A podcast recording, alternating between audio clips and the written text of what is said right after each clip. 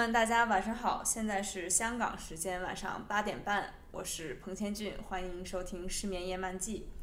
哎，大家发现我这一次向大家打招呼，我所在的地点又变了。我上面一期节目的时候，我人还刚刚回到北京，回到我自己的家里，然后我要度假。但是由于很不幸，我的香港，我在香港的法学院属于一种加量不加价的状态啊。我们在同样学费情况下，可能比其他学院早开学一个多月，所以我现在已经提前来到了香港啊，并且我现在正处在一个居家隔离的状态，这个在香港叫居安抗疫啊。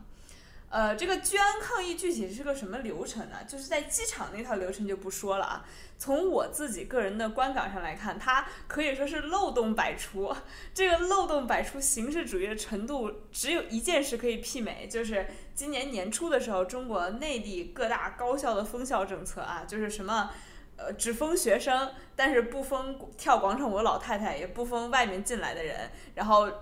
其实没有任何用处，只是给所有人都添了麻烦啊！其实我觉得香港的这个所谓的居安抗疫政策也基本上是这个感觉。不过有一件事挺有意思的，就是，呃，这个居安抗疫高度依赖一个叫电子手环的东西，它其实长得就像一个一个一个速溶咖啡机的胶囊被绑在你的手上这种感觉。然后它可以定位你的地址，然后并且你要留下一个电话，然后。呃，香港防疫所会专门派一个人来盯着你，然后他会在你的这个地址出现有一点波动的时候就给你打电话。不过，为什么说这个居安抗疫这个流程其实有很大漏洞呢？我们其实，在打开这个手环之前，就是这个手环正式进入工作状态之前，我们是有一两个小时可以去超市买点呃储备一点食物或者生活用品的。然后我是第一回到我住的这个地方嘛，我之前订房子啊什么的人时候人都还在美国，呃，然后我去买东西的时候就一连接到了负责看着我的那个香港小哥好几个电话，然后他非常典型的是那种，呃，你想象中香港人、南方人、广东话为母语的人讲国语那种嗲嗲的非常温柔的状态，然后。我就觉得哇天哪！自从这两天我戴上这个手环进到这个房间，我感觉我简直体验到了网上人们说的那种，就是非常，呃，怎么说呢？非常非常黏腻的那种那种谈恋爱的感觉，就是就是我人生还从来没有一个啊一个男性每天如此的关心我，每天给我打十个电话。打电话内容都是你在哪儿？你回家了吗？你是不是在家？你出去了没有？你刚刚出去倒垃圾了吗？你有没有好好在家里待着？哦，真的，就是我觉得吧，上一次有这么一个男人在疯狂的找我，还要追溯到我初中逃课的时候。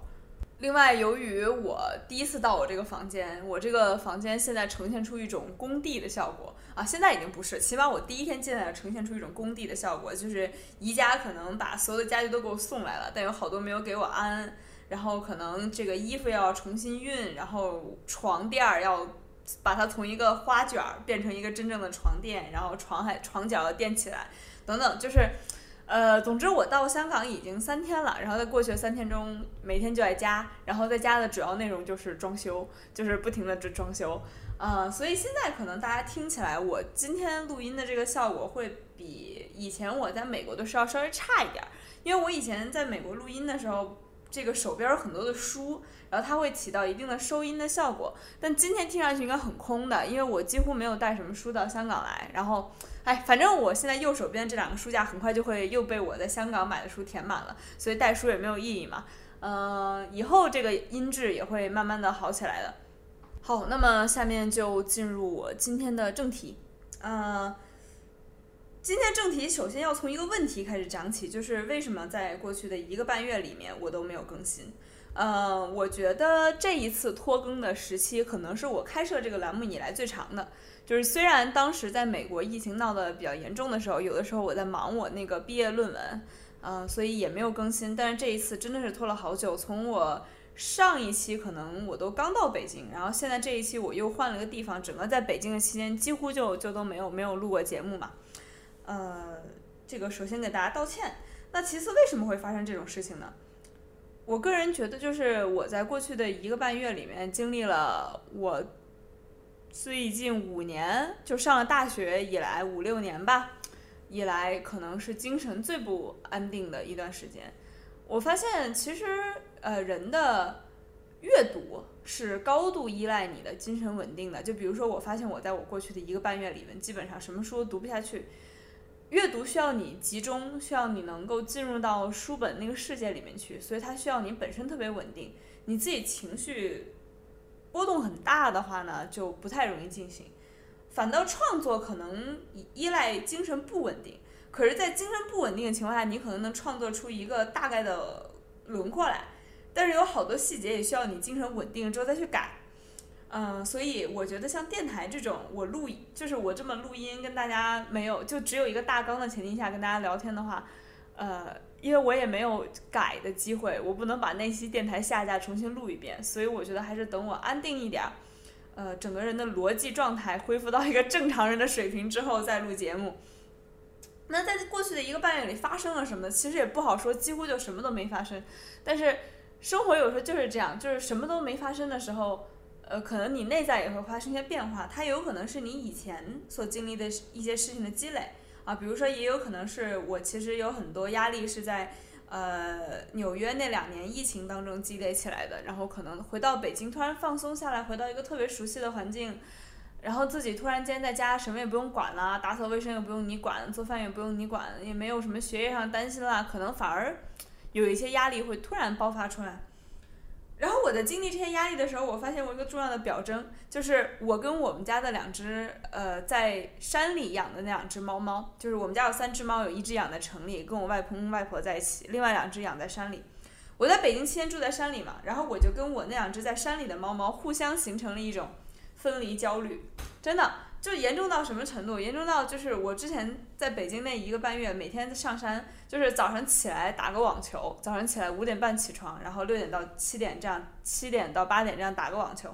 然后回来，然后从回来那一刻开始，就只只干一件事情，就是躺在床上轮流撸我那两只猫，就是那两只猫会轮流趴到我身上来，然后他们会舔我啊，然后舔我的脸啊，舔我的脑袋啊，然后在我身上蹭啊。就这样，我跟他们一玩，跟我的猫亲亲抱抱，就就能亲亲抱抱到下午三四点。然后等下午三四点起来吃个饭，就出去跑步啊，到大山里去跑步。然后跑步的时候能看到，当时是北京的那个山，你能看到晚霞，能看到北京也有蓝色时刻，北京有那种呃天色接近于蓝和灰之间的时时刻。然后我就回来，然后晚上睡觉前接着撸猫。撸了一会儿之后，差不多关灯睡觉了。我睡觉，我的猫就跟着我一起睡觉。他们会轮流守在我身边，就是晚上无论在任何时刻，我做噩梦醒来，这两只猫一定有一只蛋蹲在我身边。就因为跟两只猫亲密到这种程度，结果第一个展现出分离焦虑人就是两只猫，不是我，是因为我在山里住的时候，因为也不能见到朋友啊，然后可能有些事情做的不方便嘛。然后中间有一段时间搬回到城里，就是二环内去住，北京二环内去住了。然后在那两天，据说我们家的两只猫分离焦虑到在开开始有一些，就是在比如说在我的房间里，在我的在我的这个床上就是排泄呀，或者是或者在到处焦虑啊，或者是蹲在我的房门口一直蹲着呀。就就根据我我我我妈的描述，就是他们俩已经分离焦虑到不行。然后这些种种焦虑，一直到我又从城里搬回到山里才缓解。然后紧接着呢，我发现我的分离焦虑也来了，因为因为我马上去香港了嘛。我觉得可能可能我这一次从北京到香港，那种不安、那种愤怒、那种甚至说说的那种那种委屈，可能真的是我之前跑了四五个国家都没有经历过的。明明是离家最近的一次。我猜测可能也跟疫情有关，疫情可能真的永远的改变了我们一些人的心理状态。然后我走之前又觉得哇见不到猫，每天都想抱着它。然后我到了香港以后，第一天晚上我躺在床上，我妈就给我发一张照片，是我走了之后，我们那我那两只猫在晚上我平时睡觉那个时间趴在我的床上，两个人就那么蹲在床上，一脸又委屈又不解的状态，然后看着我妈的那个手机的摄像头，就好像下一秒我会出现一样。于是我就想到了一部动画电影啊，一部挺有名的动画电影是吉卜力公司。我第一次看的时候是可能都还没有上小学，在电视上看的，叫《猫的报恩》。《猫的报恩》传说是宫崎骏最讨厌的一部吉卜力动画，因为宫崎骏觉得这不符合吉卜力的创新精神，不符合吉卜力讲故事的风格。其实确实，《猫的报恩》是一部有点传统的童话，它的故事架构特别简单，就是一个少女上高中的少女在家门口救了一只差点被车撞到的小白猫，结果这只小白猫是猫国的王子，于是这只小白猫就就想尽办法把这个少女骗到猫国，想让她做自己的妻子。这个女孩跟这个猫猫王子在一起相处的时间越长，她在那种王宫的环境里，这种适应的时间越长。它就渐渐真的变成个猫，它就渐渐的长出胡子，长出耳朵，长出尾巴，然后最后可能在一些其他的角色的帮助下，这个女孩又终于意识到她是不想做猫的，她要回去，她要变回她自己，她要变回人，然后她就回去变成了人。这个故事其实比起吉卜力其他的什么哈尔的移动城堡啊，甚至天空之城啊那种复杂的剧情来讲，它太简单了。它的前半节完全就是最传统的童话架构，你能看在它身上看到青蛙王王子，就是女孩救了一个动物，然后这个动物是王子，然后这个王子要娶她，直到后半段才发生一点转折，就是在传统的童话故事里是青蛙变成王子，野兽变成人，美女野兽，野兽变成人，但在这个故事里是人要变成野兽了，王子要娶你，他不会变成一个男人，变成一个男性王子来娶你。而是你要变成一个女性的猫，你要变成一个女性的野兽去嫁给他，这个这个在这里才第一次出现了跟传统童话故事的一个倒置或一个转换，而这个故事的主旨肯定在吉卜力动画眼里也是非常明确的，就是人陷入了一种舒适的环境当中，你会失去自己，然后你要重新回变回去自己这样的一个呃人在青青年时期、少年时期的自我经历的这么一个故事。但是我今天之所以会想起这件事儿，就是因为有一天我还记得我在北京的时候，我特别开心，我抱着我们家的一只跟我关系最好的猫，我抱着它说说你变个男人给我看看，你要变成一个男人，我们就结婚，我们就可以一辈子在一起，就可以省去后面好多好多的我们都可能会经历的麻烦。有点想起日本有一个特别著名的。就是也不能叫谚语，可能就一个短句吧。人们常常说，说独身的男人或者女人一旦开始养猫就完蛋了。什么叫独身？什么叫完蛋了？意思就是说。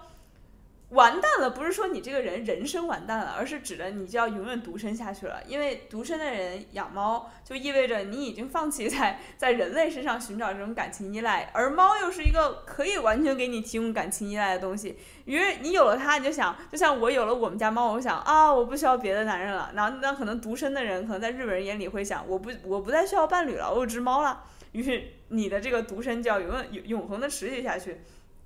当然了，这句话说到底其实也是带有挺强的这个对人甚至对猫的偏见在里面，呃，也也不能一概而论。不过这句话现在想起来挺有意思的，因为我就觉得，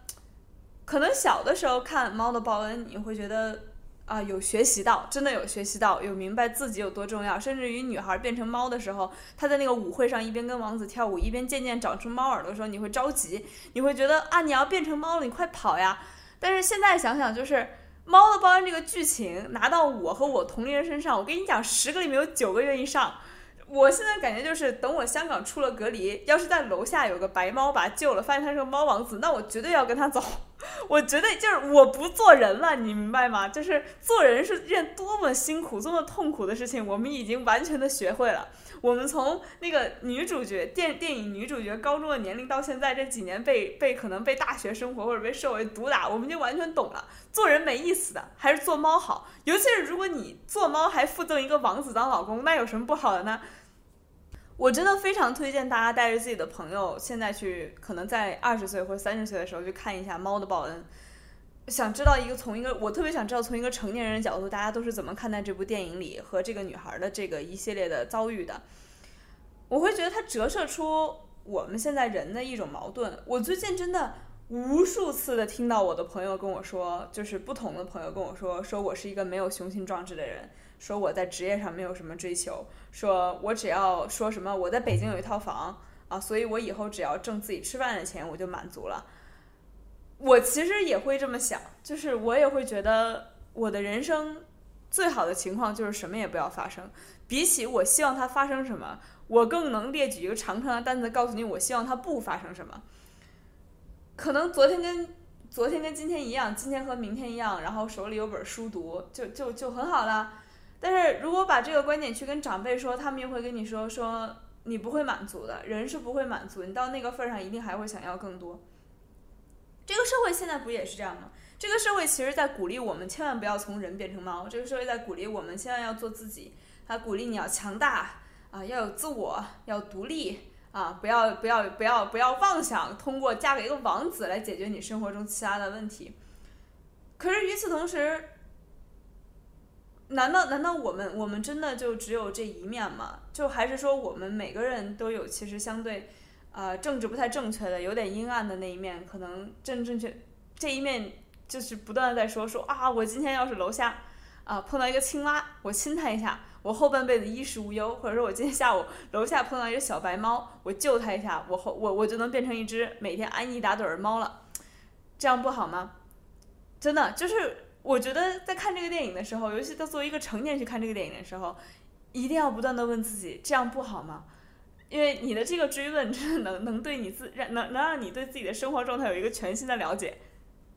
哦，顺便一提，这这一部《猫的报恩》的主题曲日语叫《幻化成风》，虽然日日语版不一定大家都听过，但它的中文版大家肯定都特别了解，就是那个梁咏琪。改编的小手拉大手，其实曲调就是这个幻化成风，呃，也比较轻快。而且我听以前高中教吉他的老师说，说他们吉他课有初初级就是学这首歌，所以我还是建议大家也去搜来听一下。除了这部《猫的报恩》以外，我最近又看了另外一部吉卜力的动画。这部动画特别小众，它是吉卜力公司在一九九四年啊，相当早的一个时间。做出来的叫平城离合离合战，离就是那个狸猫的狸，就是平城有一群狸猫要要要要打一仗这个意思。嗯，我之所以会注意到这个动画，是因为假期的时候跟我这个电台负责技术的同学啊，就是我那位程序员朋友，我们俩一块儿去看了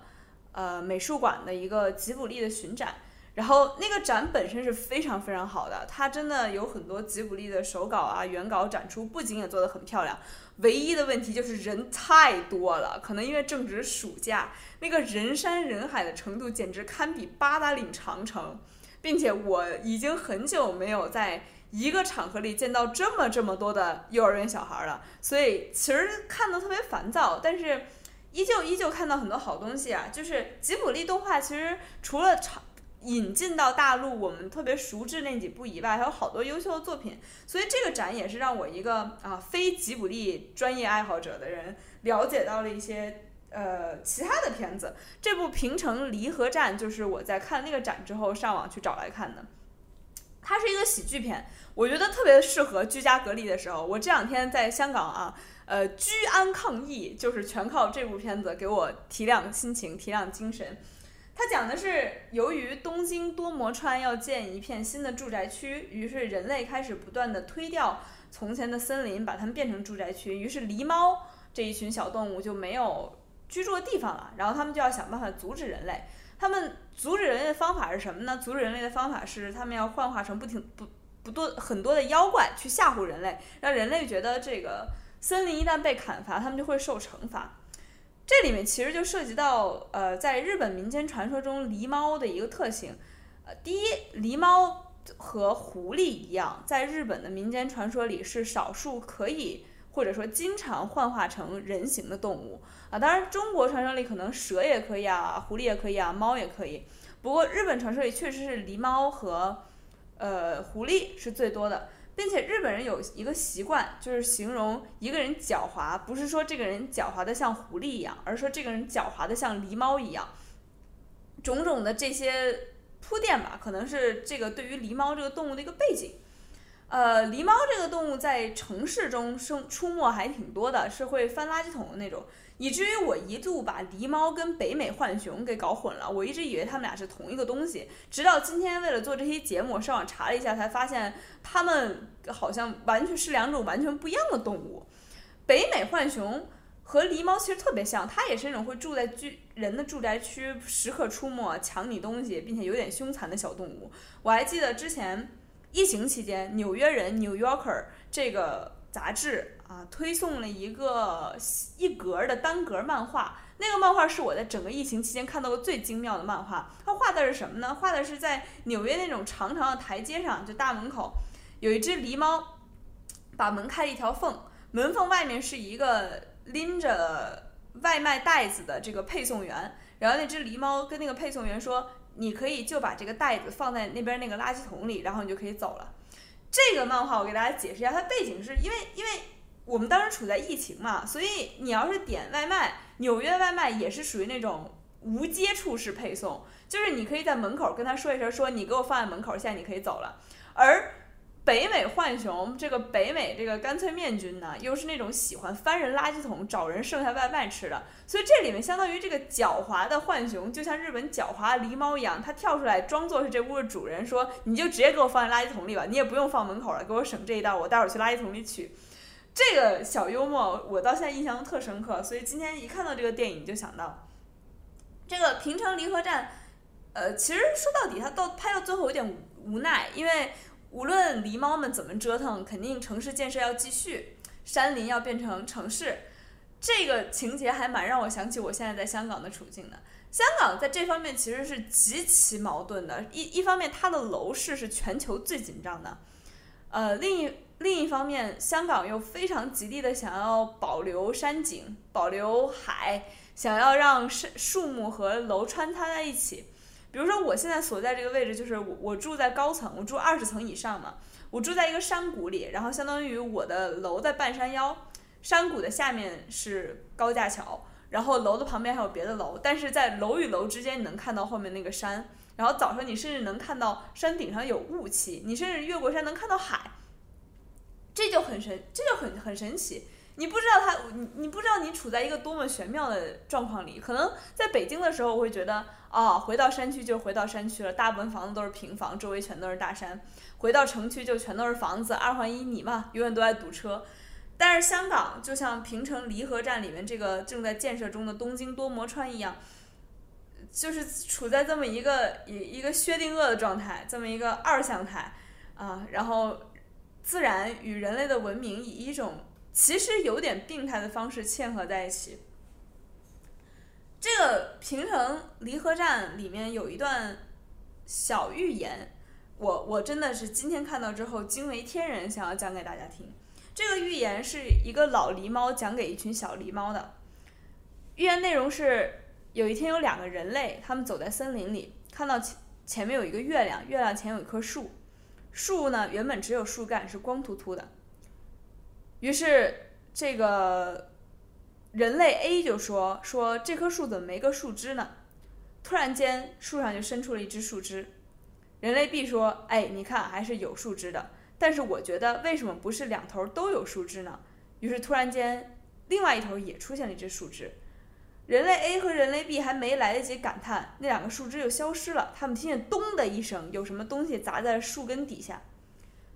这个预言结束了，于是老狸猫问小狸猫说：“说，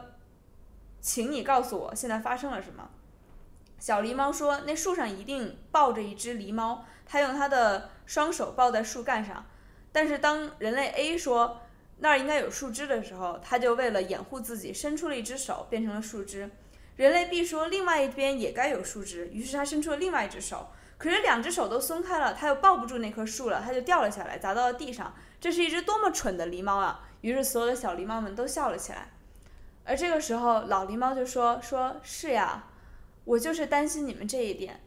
狸猫是过于随和的动物，以至于我们把自己置于一种很危险的境地，所以我们才在跟人类的相相相遇当中节节败退。这很有趣，因为日本谚语说：人，你这个人啊，像狸猫一样狡猾。”可是最后我们发现，狡猾的不是狸猫，狡猾的就是人。狸猫反而是随和的动物，随和到呃会在人会在森林和这个多摩川的城市建设之中永远处在败退的地位。而这个里面似乎也警示我们，人不要过得太随和了。别人希望看到树枝，于是你就给他树枝，可是你忘了，你的手变成树枝了，你要往哪里去呢？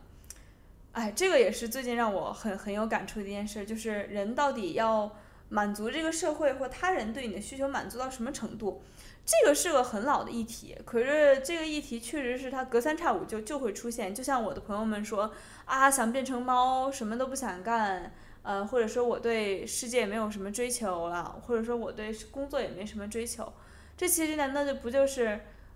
我其实不太想再伸出手手来变成树枝印在月亮上给人看了这种感觉吗？不过说起来，既然我刚刚解释了我最近的精神在疯狂浮动，也没有完全稳定下来，我为什么要在香港赶着录这期节目呢？当然，一方面是觉得我再不录这个节目的话，我这个电台怕是要黄了。呃，另一方面其实跟昨前天发生件事有关，就是在我的两只猫在北京我所在我房子所在那个山脚下坐坐在我的床上疯狂的想念我的时候。其实我在香港经历了我人生中第一次害怕打雷，就是一方面可能那个雷特别厉害啊，香港半夜三点的时候好像有台风，然后由于我又住在一个类似峡谷的这么一个结构的地方，又在半山腰上，突然半夜响起来那种带回声的惊雷，那种惊雷就是像，嗯，又像你把一把刀。从他刀鞘里面唰一下抽出来，又像炸弹 扔在我的窗户上。真的，我觉得我以人生是没有经历过那么大的雷声和雷声的回响的。然后我当时在被子里，然后我就吓哭了。一一方面也有可能我是真的吓哭了，但是如果这样的话，就是我人生中第一次被雷声吓哭。我以前是不怕打雷的嘛。但是另一方面也有可能是我本身。在机场折腾了一天，然后检疫折腾了一天，回来安房子啊，弄了一天，有各心里有各种各样的前几个月积累下的委屈，然后那种寂寞，才在那雷声的刺激下哭了。然后我蒙在被子里，突然在想啊，我为什么自己在这里哭？就是我我为什么并不是质问谁，不是质问我的猫，不是质问谁，或者说质问什么，而是。一种更大的概念的质问，我突然间觉得好像我在跟我的神对话，就是我在跟我的我在问我的命运，我为什么在这里？我为什么在香港的半山腰上独自一个人蒙在被子里哭呢？请你告诉我，请你告诉我，为什么你从来作为我的神，从来不体谅我的心情呢？在过去的几个月里，我我经常给呃我身边的人提到一本书，这本书是我。两年前读的，就两年前、三年前读的。三年前，就那个时候我都还没有去巴黎，我在北京，在大理度假的时候读到这本书。这本书是加西亚马尔克斯的《爱情和其他魔鬼》。就正如吉卜力工作室有很多不不出名的好作品一样，呃，这本《爱情和其他魔鬼》是我最最喜欢的加西亚马尔克斯的小说，虽然它并没有那么出名，甚至于我觉得这本小说可以排到。就是我现在为止一下能想起来我最喜欢的小说的前三名。他讲的什么？他他题目特别直白，爱情和其他魔鬼。他讲的是爱情和魔鬼的故事。呃，之前曾经有一期节目，是因为有有个听众想让我推荐一个关于爱情的书单儿。我当时在推荐那个书单的时候，是故意没有把这本书放进去。那个时候对这本书还有点私藏的心理，就觉得。嗯，反正它这么小众，不告诉大家也没关系的。然后我想有点想自己一个人偷偷知道这本书就好了这种心情。但是在过去几个月里，我在一个多月吧，在过去一个多月里，我在不断的向我身边人提起这本书。加夏马尔克斯有另外一本被人们奉为爱情圣经的书，就是那本《霍乱时期的爱情》，家喻户晓。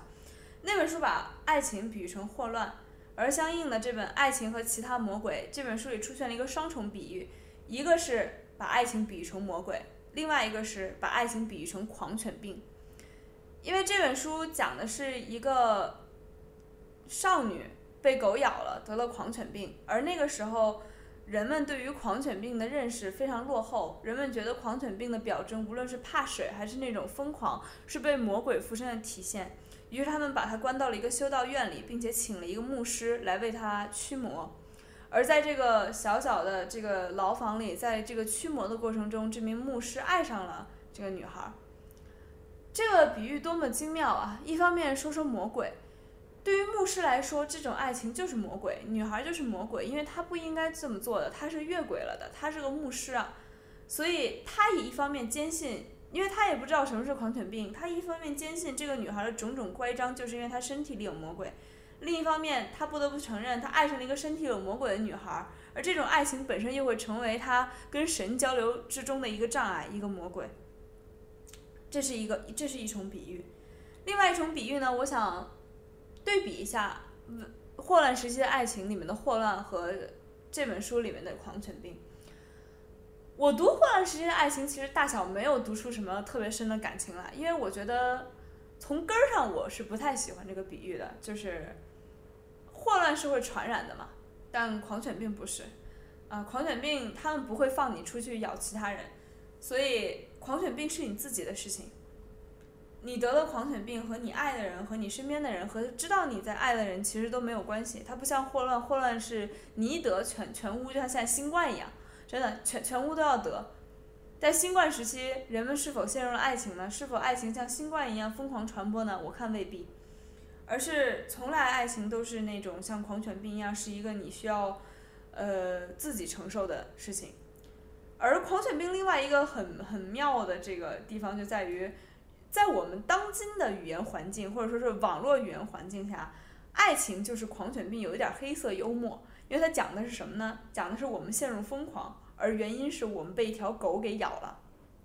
就是有一条狗来咬了你，你就陷入了疯狂。你爱上了一个人，你爱上一条狗，你就陷入了疯狂。这个里面的所所包含的那种黑色幽默，呃，是是是只有我觉得真的是只有在最近可能最近十年的语言环境里，我们开始把说这个人好狗，那个人好狗这种这种比喻才开始出来之后才有的一层精妙。再次说明，可能真的好的作品是是能够经得起时间考验的。它在不同的时代被人们以不同的方式解读，但这个解读永远都回到它最本根的事情上去。就是我们现在这个黑色幽默的比喻，也回到它最本根的爱情使人疯狂和爱情的徒劳无功之间上去。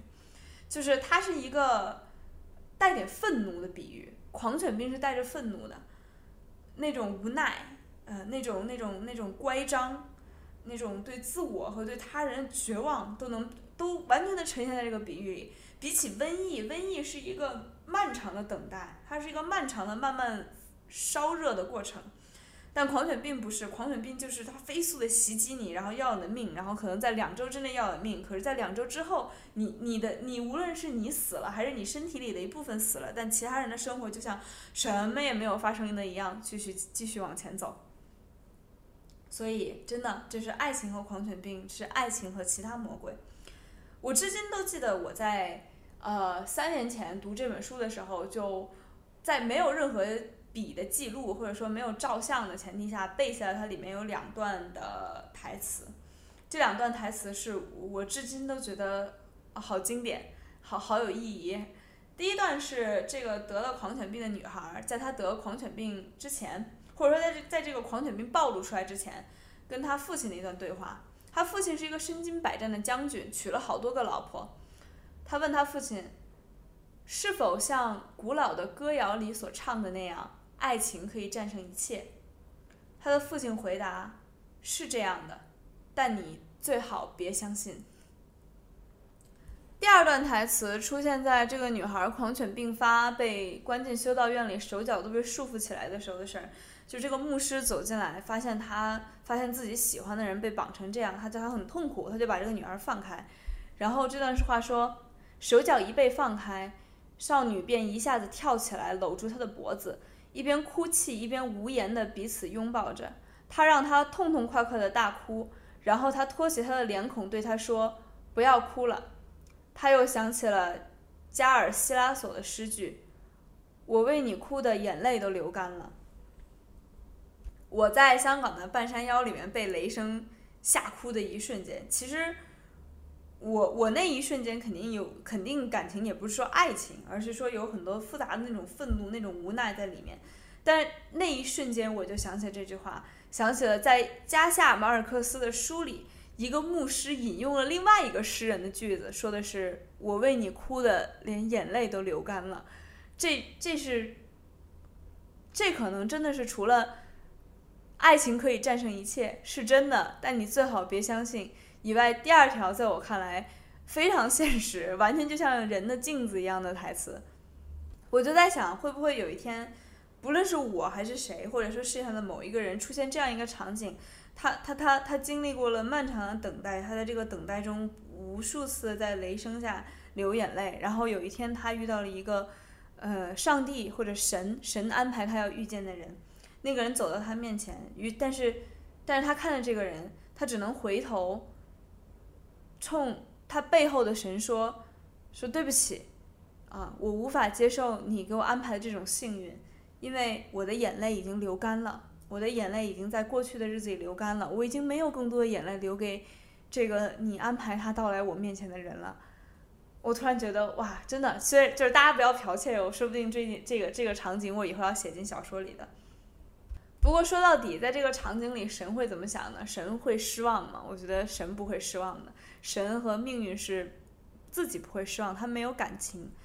正是因为他们没有感情，所以他们最擅长做的事情就是不体谅。他们从来不会体谅人的心情，啊，真的，这有点像人人在那个吉卜力的动画里不会体谅猫和狸猫的心情一样。不过今天这个节目录到这儿啊，这个我的大纲是写在我这个居安防疫发给我的一张纸的背面。嗯，节目录到这儿，我突然想到了一个本来没有打算录进来的电影，也是吉卜力工作室的。叫《魔女宅急便》，这个还挺有名的，尤其是那只带着红蝴蝶结的小黑猫，应该好多人都见过它的玩偶，那个叫 Gigi。啊，《魔女宅急便》的那个小黑猫，我以前娃娃就我有一只，我是在呃纽约的日本书店一季国屋里面买了一只，手感特别好。然后我疫情期间一直放在纽约。啊，如果有人有我的社交媒体账号呢，我还经常在那个账号上 PO 这只小布娃娃的照片。那是我身边没有真的猫的时候啊，对我挺大一个安慰。然后现在不过来香港的时候就把它留在北京的家里了。《魔女宅急便》讲的是一个小魔女从自己的小镇里出发，然后到大城市里去成长探索的故事。她为了宅急便，就是她在当快递员嘛。她当快递小哥这段时间被淋了一场雨，淋了一场雨之后，她的魔法就消失了。而最后，他的魔法绝大多数都回来了，只有一个没有回来，就他再也不能跟自己的这只小黑猫说话了。就这只小黑猫原本原本就是它可以它可以听得懂猫语，但它再也听不懂了。就是无论它成为了一个多么厉害的魔女，或者说在大城市里扎根了，它也没有找回这个能力。嗯，我觉得这个还挺有比喻意义的。狸猫要适应大城市。从森林到城市的生活，少女也要适应从小镇到城市的生活。当然了，可能对于我而言，可能对于我身边的很多人而言，你本身是在北京、上海这种巨大城市里长大的，然后你可能搬到香港、搬到纽约，就是去到另外一个巨大城市。但是，我觉得所有人在心理上都会经历这个从小镇到城市，从呃山林到钢筋混凝土森林的这么一个过程。他，你在心理上要摆脱那个小镇的。你在心理上要淋场雨，然后这场雨会让你失去所有的魔力，但这些魔力最终也许都会回来。不过你有可能，你也有可能会把那么一两个最重要的能力就就彻底的丢了。但这也没有办法，这些事情都都自然都会发生的。就像就像我说的，神最擅长的就是不体谅，他不体谅我们。啊，那么以上就是失眠夜漫记啊。然后我在没有我自己的小黑猫的陪伴下。啊，已经要在香港这个大城市继续继继续淋雨了。嗯，希望无论是留在美国，现在跟我差了十二个小时的朋友们，还是说留在北京，现在跟我享受同一时区的朋友们，啊，都能够开开心心的享受完接下来的假期，然后迎接新的学期或者是新的工作。啊，感谢大家收听。那么以上就是今晚的失眠夜漫记。啊，我们下次再见。